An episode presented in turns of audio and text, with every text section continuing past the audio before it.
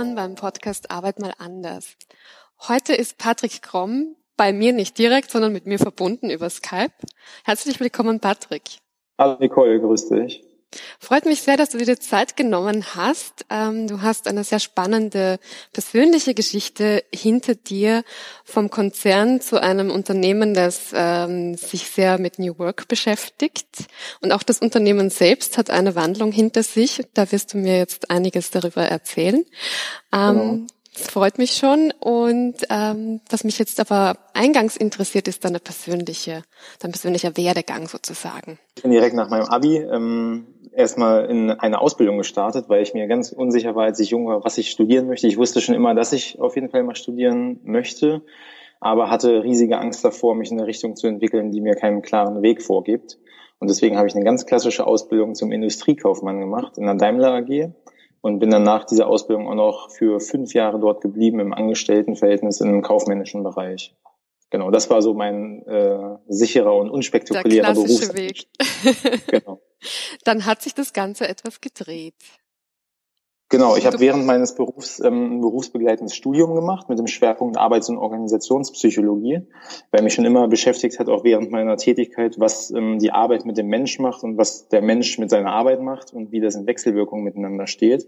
Und das fand ich einfach so begeisternd, dass ich schon während dieses Studiums eigentlich festgestellt habe, dass ich da nochmal tiefer reingehen möchte, dass ich mir da auch gerne nochmal Zeit für nehmen möchte. Und deswegen habe ich mich irgendwann dazu entschlossen, meinen Job bei Daimler zu kündigen ähm, mhm. und das einfach mal loszulassen. Ich habe dann nochmal so eine Zwischenstation aus Spaß eingelegt und habe mal auf dem Kreuzfahrtschiff gearbeitet, weil ich noch ein bisschen Sonne und äh, gutes Wetter mitbekommen wollte und habe dann mal in der Karibik gearbeitet. Ähm, aber vor allem habe ich meinen Job aufgegeben, um mich dann meinem Vollzeitstudium zu widmen. Das war dann Master in Wirtschaftspsychologie hier in Berlin. Das heißt, du hast auch damals für dich bemerkt, dass ähm, das mehr um, um die Menschen auch in Organisationen geht und auch um die Psychologie dahinter. Das heißt, das, das war schon damals für dich wichtig. Ja, auf jeden Fall. Ich habe das aufgrund eigener Erfahrung gemerkt, aber auch der Theorie, die ich in meinem Studium gelernt habe. Und ich wollte da einfach tiefer reingehen. Ich fand das so spannend, ähm, das zu beobachten, ähm, aber auch aktiv mitzugestalten. Und deswegen war mein Ziel eigentlich schon damals irgendwo einen Raum zu finden oder eine Organisation zu finden, die es mir ermöglicht, eben diese aktive Mitgestaltung ähm, ja, durchführen zu können. Und ja, so bin ich dann wahrscheinlich auch hier in der TAM-Akademie in Berlin gelandet, ähm, bei die mir diesen Raum auf jeden Fall bietet. Die TAM-Akademie ist ja sehr, sehr spannend. Ähm, die gibt's ja schon seit, glaube ich, mehr als 40 Jahren, mhm. ähm, wurde aber jetzt neu gegründet vor äh, einem Jahr. Und ja, vor zwei Jahren. Oder zwei ja. Jahre sind das mittlerweile schon. Äh, und beschäftigt sich mit einem sehr spannenden New Work-Konzept. Vielleicht magst du einfach mal erzählen, wie es damals war, als du dazu gestoßen bist.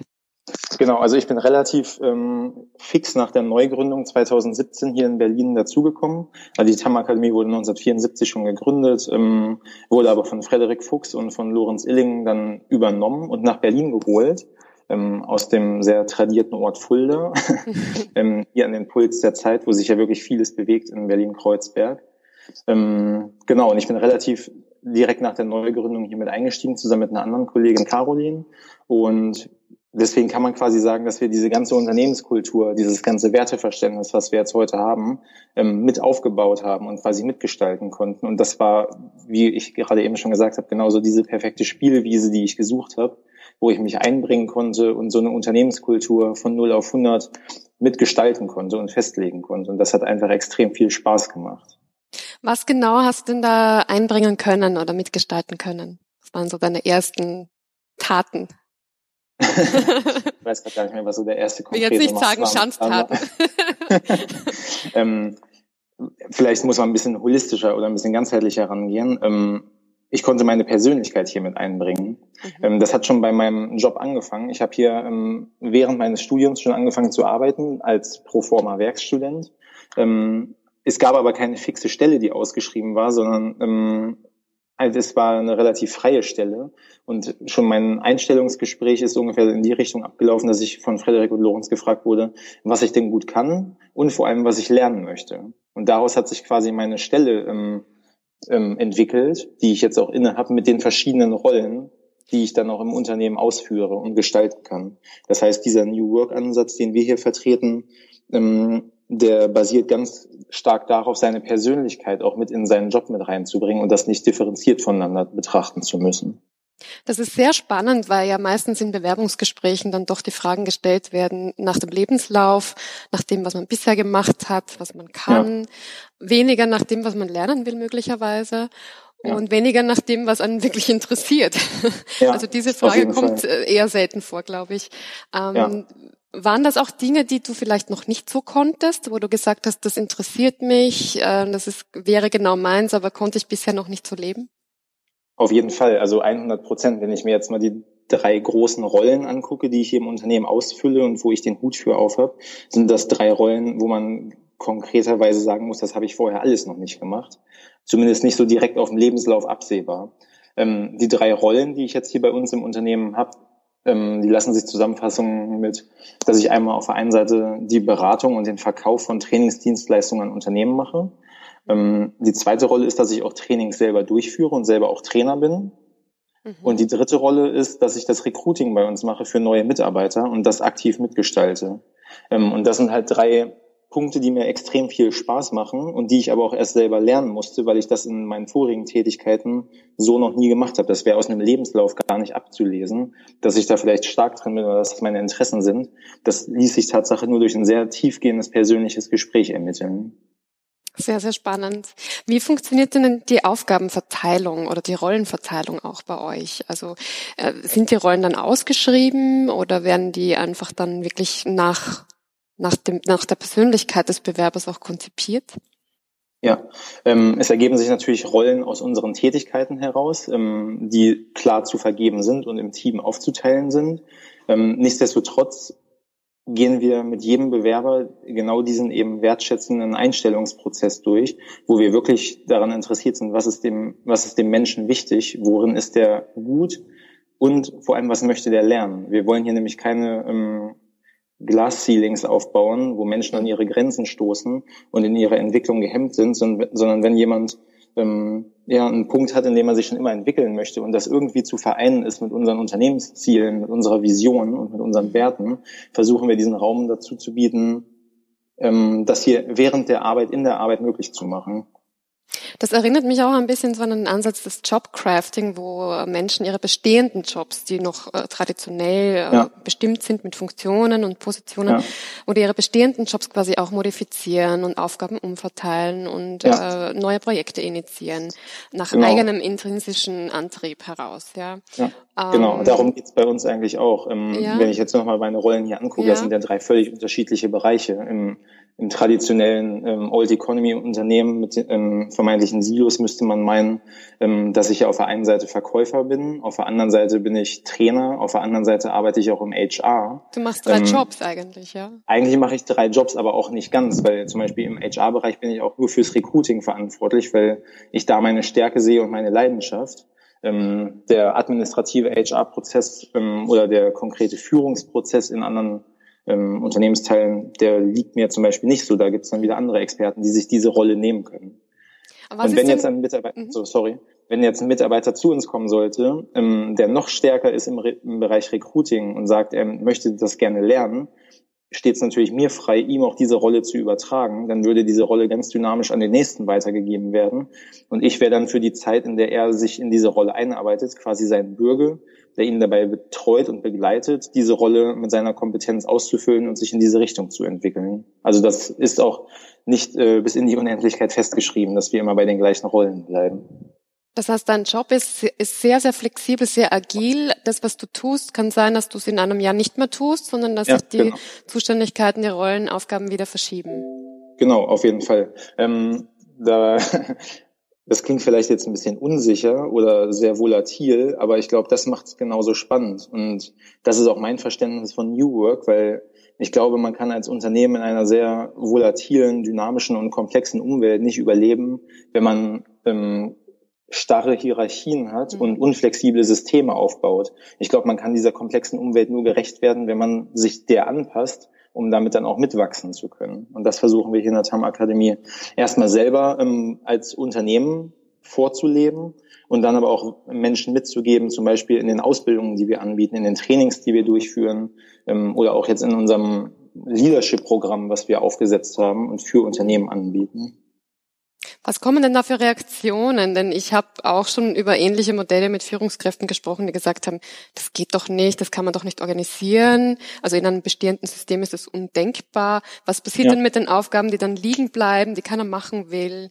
Da kommt komplettes Chaos heraus dabei. Wie geht ihr denn damit um? Also bei euch ist natürlich was anderes, weil ihr von vornherein ähm, ja. es schon so organisiert. Aber es ja. werden doch immer Aufgaben überbleiben, die keiner machen will, nehme ich mal an. Ähm, ja, auch diese Aufgaben müssen natürlich im Sinne der äh, Unternehmenszielerreichung ähm, verteilt werden. Da gehe ich ganz d'accord mit. Ähm, ich glaube, Unternehmen bestehen ja auch, um wirtschaftlichen Zweck zu erfüllen. Das, was wir hier machen mit der Wertschätzung, mit der Begeisterung, die wir ausfüllen, das ist ja nicht der primäre Unternehmenszweck. Mhm. Ähm, man kann die Menschen nur dazu ermutigen, es auszuprobieren. Und ich glaube, dass es wichtig ist, das auch sukzessive zu implementieren. Du kannst jetzt keinem bestehenden Unternehmen, was seit 40 Jahren eine Unternehmensstruktur aufgebaut hat, sagen, wir machen jetzt hier alles anders. Ähm, deswegen bin ich auch ein großer Freund von diesem Prinzip der Soziokratie 3.0. Ähm, das ist ja ein Open Source Modell, aus dem man sich sukzessive bedienen kann und äh, sich die Häppchen rauspicken kann, die man für sein Unternehmen für sinnvoll oder für zweckmäßig erachtet. Und genauso machen wir das im Prinzip auch. Also wir sind kein Verfechter von einer bestimmten Strategie, sondern wir gucken uns einfach ähm, Methoden ähm, und Strategien an und bedienen uns dann an den Tools, die wir für uns für sinnvoll erachten. Und ich glaube, das kann auch schon im, im kleinen, in kleinen Schritten in großen Unternehmen anfangen. Du sprichst damit auch die äh, Entscheidungsprozesse an. Wie laufen mhm. die bei euch ab? Ähm, Entscheidungsprozesse laufen so ab, dass ich zum Beispiel als Rollenverantwortlicher natürlich den Hut auf habe für alle Entscheidungen, die diese Rolle betreffend ähm, getroffen werden. Und wir setzen uns da in bestimmten Meetingstrukturen, die wir aufgesetzt haben, ähm, zusammen und treffen dann diese Entscheidungen auch gemeinsam. Ganz wichtig ist da zum Beispiel das ähm, Consent-Prinzip aus dem Soziokratie 3.0. Das heißt, dass ein Vorschlag als angenommen gilt, wenn es keinen erheblichen Einwand und gleichzeitig besseren Vorschlag gibt. Das verkürzt natürlich solche Meetingstrukturen alleine schon immens und macht das auch um effizienter Entscheidungen zu treffen, weil es fällt Menschen tendenziell immer leicht, gegen eine Entscheidung zu sein, aber wirklich qualifizierte Gründe zu nennen und auch gleichzeitig einen besseren Vorschlag zu machen, ist dann schon extrem viel schwerer. Und ich glaube, in der schnelllebigen Welt, die wir gerade schon angesprochen haben, ist es schlimmer, keine Entscheidung zu treffen, als erstmal eine vermeintlich falsche Entscheidung zu treffen und die in der nächsten, in der nächsten Schleife zu optimieren. Das heißt, ähm, bei euch laufen natürlich auch ständige Veränderungsprozesse und eine Entscheidung bleibt ja nicht unbedingt für die nächsten zehn Jahre, sondern die kann auch wieder revidiert werden oder verändert ja. werden. Ähm, wie geht ihr denn selber mit den Veränderungen um? Weil ähm, was auch oft kommt als Argument, puh, das klingt alles sehr anstrengend und mühsam. Ja, ich glaube, das ist auch manchmal anstrengend, weil vieles zu hinterfragen ist. Ähm, macht aber auch extrem viel Spaß, alles neu zu denken und neu zu gestalten. Ihr habt auch einen sehr interessanten Zugang äh, zur Gehaltsstruktur, zu Gehältern. Ähm, nämlich habt ihr ein Fixum und könnt dann selbst entscheiden über eure Leistung. Wie genau funktioniert denn das?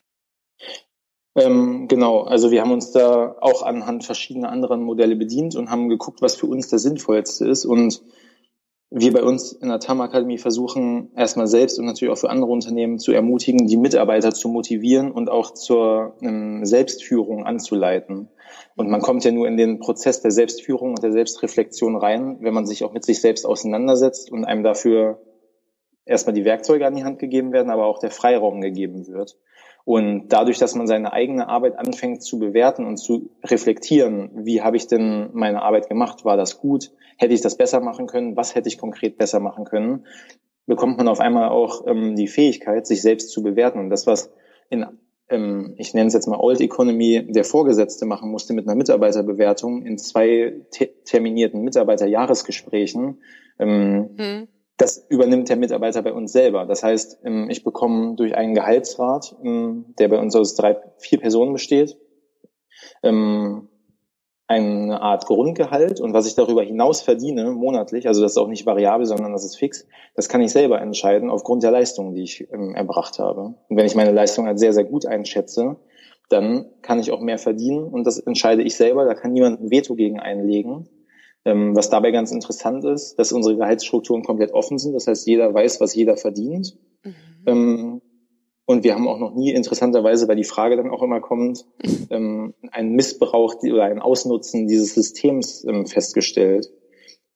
Das basiert natürlich auch ganz stark auf Vertrauen. Also Vertrauen ja. ist, glaube ich, die Säule in der New Work, die für alles nötig ist, um diese Tools erfolgreich umzusetzen. Und gerade beim, bei dem Gehaltsmodell ist es extremst wichtig, dass man seinen Menschen, seinen Mitarbeitern, seinen Kollegen, seinen Freunden vertraut. Aber das heißt, du schätzt deine Rollen, äh, du bewertest deine Rollen, schätzt deine Leistung ein und gibst ja. dann wie oft einmal im Jahr deine ähm, Einschätzung ab, was du verdienen ähm, möchtest? Findet. Das findet bei uns in sechsmonatigen Rhythmus statt. Das heißt, alle mhm. sechs Monate habe ich selber ähm, die Chance, mein Gehalt anzupassen, ähm, nach oben oder nach unten und gleichzeitig auch ähm, der Gehaltsrat unseres Unternehmens kann das auch gleichzeitig machen. Und das findet dann in so einem Gehaltsgespräch statt. Mhm. Da geht es auch ähm, wirklich nur um das Gehalt und ähm, um die Reflexion der eigenen Leistung. Alleine mit ja. dem Gehaltsrat ist das dann. Genau, mhm. richtig, ja. Und das finde ich auch ganz interessant, weil ähm, oftmals habe ich das in meiner alten Arbeitserfahrung zum Beispiel auch als sehr ähm, belastend und bedrückend für Führungskräfte wahrgenommen.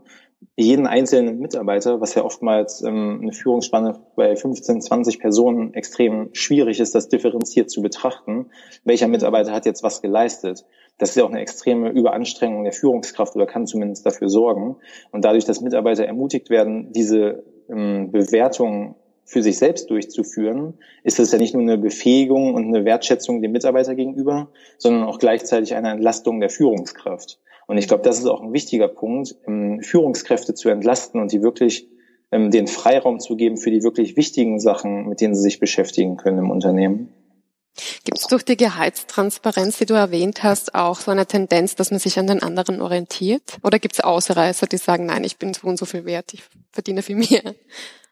Überhaupt gar nicht. Das ist bei uns aber auch wirklich ein sekundärer Faktor, ähm, ja. muss man fairerweise dazu sagen. Die arbeiten zum Beispiel auch nicht mit Provisionen, nicht mit irgendwelchen Boni oder so, sondern wirklich nur mit diesem Gehalt. Es gibt darüber hinaus noch verschiedene ähm, Komponenten, die noch auf dieses Gehalt draufgerechnet werden können. Ähm, aber an Konkurrenzdenken das sind zum Beispiel ähm, Arbeitsausstattung, das sind zum Beispiel Fahrtwege, das sind Mittagessen, die hier also übernommen also so werden. Die klassischen genau, Spesen. weil wir haben uns auch ähm, bei der Festlegung unserer Unternehmenskultur ganz lange damit auseinandergesetzt in einer sehr philosophischen Diskussion, was ist eigentlich ein Gehalt? Wofür sollte ein Gehalt eigentlich sein? Und klassischerweise wird das Gehalt ja als Gegenleistung für eine Arbeit bewertet. Ähm, unserer Ansicht nach ist die Formulierung aber viel schöner, dass ein Gehalt ist ja zum Leben da. Das heißt, alles, was mit der Arbeit zu tun hat, wird auch von der Arbeit übernommen und alles, was Gehalt ist, soll dazu dienen, dass der Mitarbeiter, der Mensch, sich so entfalten, entwickeln kann, wie er es gerne sich ermöglichen möchte.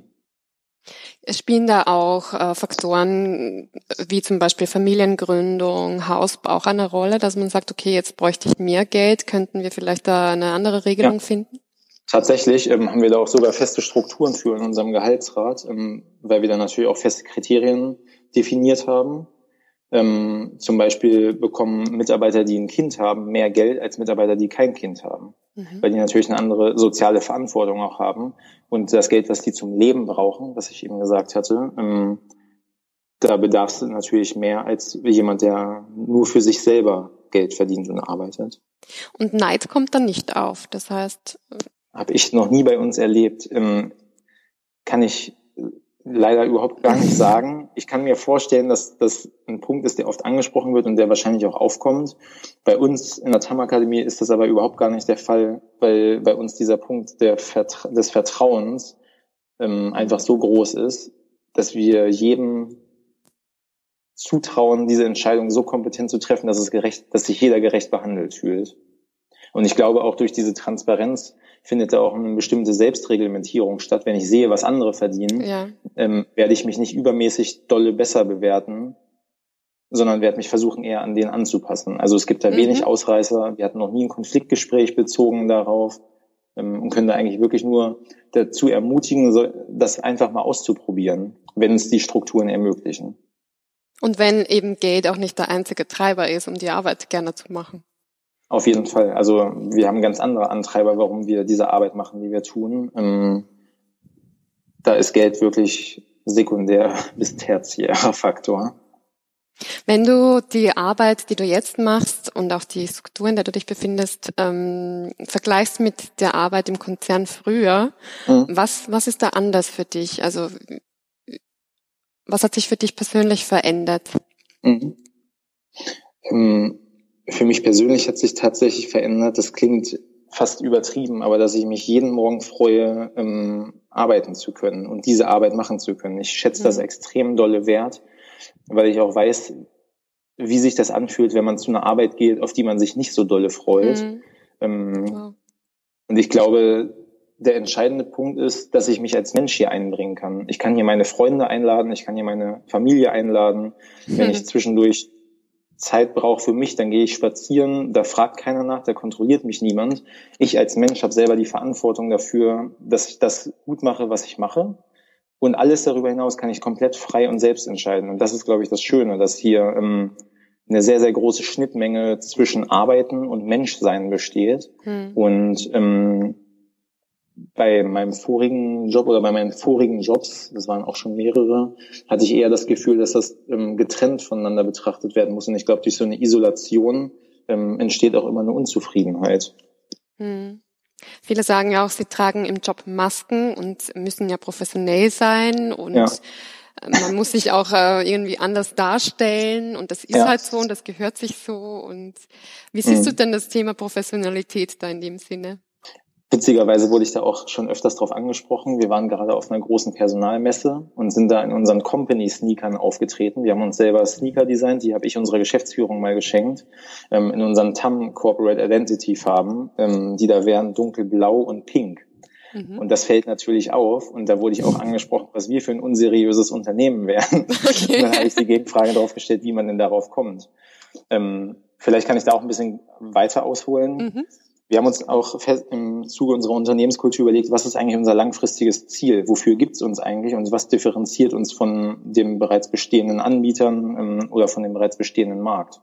Und unser ähm, B-Hack, also unser langfristiges Ziel, ist, dass wir die coolste und renommierteste Brand für lebenslanges Lernen sein wollen. Und wir Klare sind alle Ansage. der Überzeugung, das ist eine klare Ansage und das soll jetzt auch sein. Aber dabei darf auch gelacht werden, weil der Begriff cool implementiert ja auch, dass man auch locker sein darf, dass man man selbst sein darf, dass gelacht werden darf, dass auch gelacht werden soll. Und dass man ähm, auch Sneakers tragen darf. Dass man Sneakers tragen darf, dass man sich wohlfühlen soll als Mensch, ähm, weil das ja nichts über meine Kompetenz aussagt, ob ich Sneaker trage oder Anzugsschuhe, ob ich ein, eine Krawatte trage oder ein Pullover. Ähm, ich glaube, das ist auch sehr ein tradiertes Denkmuster zu assoziieren, mhm. dass wenn jemand ein seriöses Outfit hat, dass der automatisch mehr Kompetenz hat.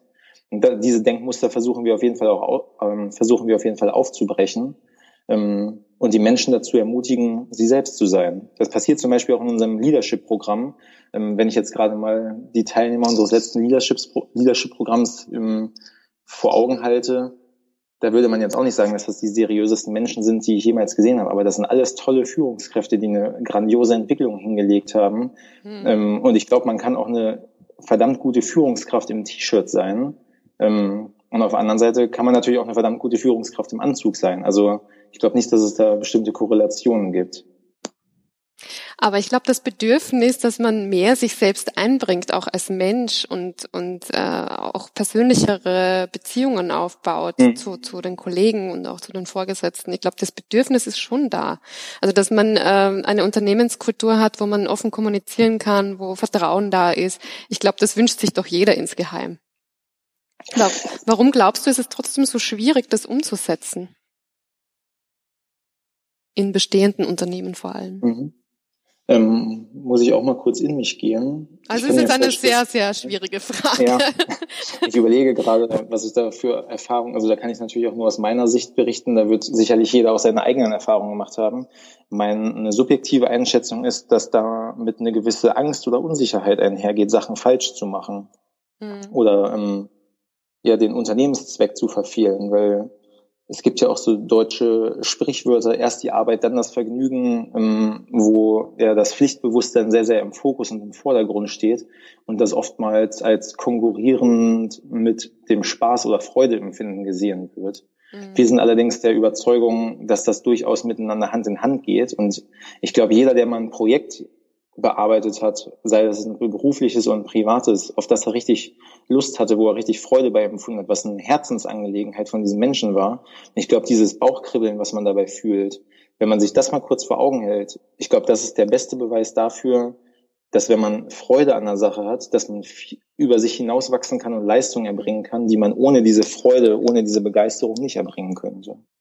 Das ist natürlich umso schöner, wenn dann die Produktivität steigt und äh, die Unternehmensziele noch besser erreicht werden, weil wie du schon sagst, äh, es soll ja kein Selbstzweck sein, sondern es geht natürlich immer noch darum, äh, das Unternehmen erfolgreicher zu machen. Auf jeden Fall. Also wir sind auch nicht dafür zuständig, in, in Unternehmen äh, eine Spaßkultur zu etablieren, ohne dass die irgendeinen Sinn erfüllt. Ähm, wir wollen Unternehmen dabei helfen, ihre Ziele zu erreichen. Und wenn Spaß, Freude, Wertschätzung, ähm, eine menschenorientierte Mitarbeiterführung dafür hilfreich ist, die Unternehmensziele zu erfüllen, dann habe ich das Gefühl, macht Sinn, sich damit auseinanderzusetzen, sich mit uns auseinanderzusetzen und sich auch darauf einzulassen und den Mut aufzubringen, das auch, wenn es nur in kleinen Schritten ist, aber sukzessive zu implementieren. Und jetzt fällt mir noch etwas ein, äh, was ich sehr spannend finde bei der TAM Akademie. Ihr weil du angesprochen hast, ihr seid sehr selbstverantwortlich unterwegs. Mhm. Das macht ihr auch in Bezug auf Urlaub. Du warst gerade längere Zeit unterwegs auf Reisen. Ja, genau. Das ist auch ein schöner Punkt, der 100 Prozent darauf abzielt, auf das, was wir eben schon besprochen haben. Ähm, ich bin halt selbst dafür verantwortlich, dass das funktioniert, was meine Rollen sind. Ähm, ich habe jetzt dieses Jahr sehr viel geleistet. Ich habe da einen Masterabschluss gemacht. Ich habe unsere eigene Trainerausbildung abgeschlossen und ich habe quasi schon Vollzeit gearbeitet. Und ich habe gesagt, wenn ich das alles geschafft habe, wenn ich diese Projekte abgeschlossen habe, möchte ich gerne eine längere Reise machen. Deswegen war ich gerade mit meiner Freundin gemeinsam sechs Wochen in Indonesien und Sri Lanka unterwegs. Und ich weiß noch genau, mit, mit was für einem beklemmenden Gefühl ich damals ähm, unsere Geschäftsführer gefragt habe und mein Team gefragt habe, ob das okay wäre. Und die haben sich so für mich gefreut. Sie sind aufgestanden und haben mir ein High Five gegeben, weil wow. die so eine tolle Idee fanden. Und das war einer so dieser Schlüsselmomente, von denen es einige gab, aber was einer der größten Schlüsselmomente für mich war, wo ich gemerkt habe, das ist das richtige Unternehmen für mich. Das ist die Kultur, in der ich leben möchte, in der ich arbeiten möchte. Wenn man dabei unterstützt wird, ähm, Entscheidungen zu treffen, bei denen man sich selbst unsicher ist, die aber ja. wichtig für mich selber waren, das hat sich einfach schön angefühlt und war ähm, extrem wichtig für mich. Also vielen wow. Dank an dieser Stelle. Wow, wow, das klingt wirklich toll. Das heißt, der Urlaub war ja auch bezahlt. Das heißt, äh, das ist ja nicht so, dass es unbezahlt war und du einfach äh, kurz mal ausgestiegen bist. Sondern ja, habe ich sogar vorgeschlagen, wurde abgelehnt, der. Wow. klingt fast nach Schlaraffenland, aber natürlich ist der Sinn dahinter auch, dass du dann wieder frisch erholt und motiviert zurückkommst. Auf jeden Fall, ja, natürlich. Ähm, ich muss auch sagen, ich bin jetzt seit mehr als zwei Wochen wieder da und ich habe seitdem jeden Tag Bauchkribbeln und Euphorie, weil ich auch das Gefühl habe, viel verpasst zu haben. In sechs Wochen bewegt sich natürlich auch viel. Mhm. Und ich habe immer noch den Elan, als ob ich ähm, heute Morgen gerade gelandet wäre und ähm, frisch wieder angekommen bin. Und das ist auch einfach ein extrem schönes Gefühl, was ich gemerkt habe. Wenn man aus einem langen Urlaub kommt und sich auf seine Arbeit freut, ich glaube, besseren Arbeitsplatz kann man gar nicht haben. Besser kann es einem gar nicht gehen. Also bestätigter kann man sich nicht in seiner Jobwahl ähm, fühlen. Ich glaube, die Hörer werden jetzt zum Teil überlegen, ob sie sich bei euch bewerben. ja, ähm, kann man gerne machen. Ähm, auch ein Unternehmensziel von uns ist auch übrigens gar nicht besonders groß zu werden, ähm, mhm. weil das gar nicht unsere Absicht ist, ein besonders großes, schwer handelbares Unternehmen zu werden, sondern wir betrachten uns selber auch als Boutique-Trainer-Akademie. Ähm, wir sind zwar sehr klein mit unserem Kernteam, aber wir wachsen auch automatisch durch die Anzahl an Trainern und an Führungskräften, die wir ausbilden, die automatisch zu unserem Alumni-Netzwerk gehören und ähm, mit denen wir dann auch ganz viel freiberuflich zusammenarbeiten. Und das ihr ähm, quasi Multiplikatoren dann in, mit ja. euren Spirits in andere ja. Unternehmen, äh, den ihr reinbringt in andere Unternehmen. Genau, das ist es nämlich auch. Wir, sind uns auch dessen bewusst, dass wir nicht ähm, von 0 auf 100 die ganze Wirtschaft verändern können, aber dadurch, dass wir über 30 Business-Trainer und 30 Führungskräfte ähm, der Zukunft bei uns ähm, ausbilden und viele, viele Trainings geben, verstehen wir uns auf jeden Fall als Multiplikator und jeder Mensch, der mal bei uns gewesen ist, der ähm, ist dankbar für diese Unternehmenskultur und trägt die auch wieder in seine Unternehmen rein und an die Menschen heran, mit denen er zusammenarbeitet. Wow, das klingt wirklich toll.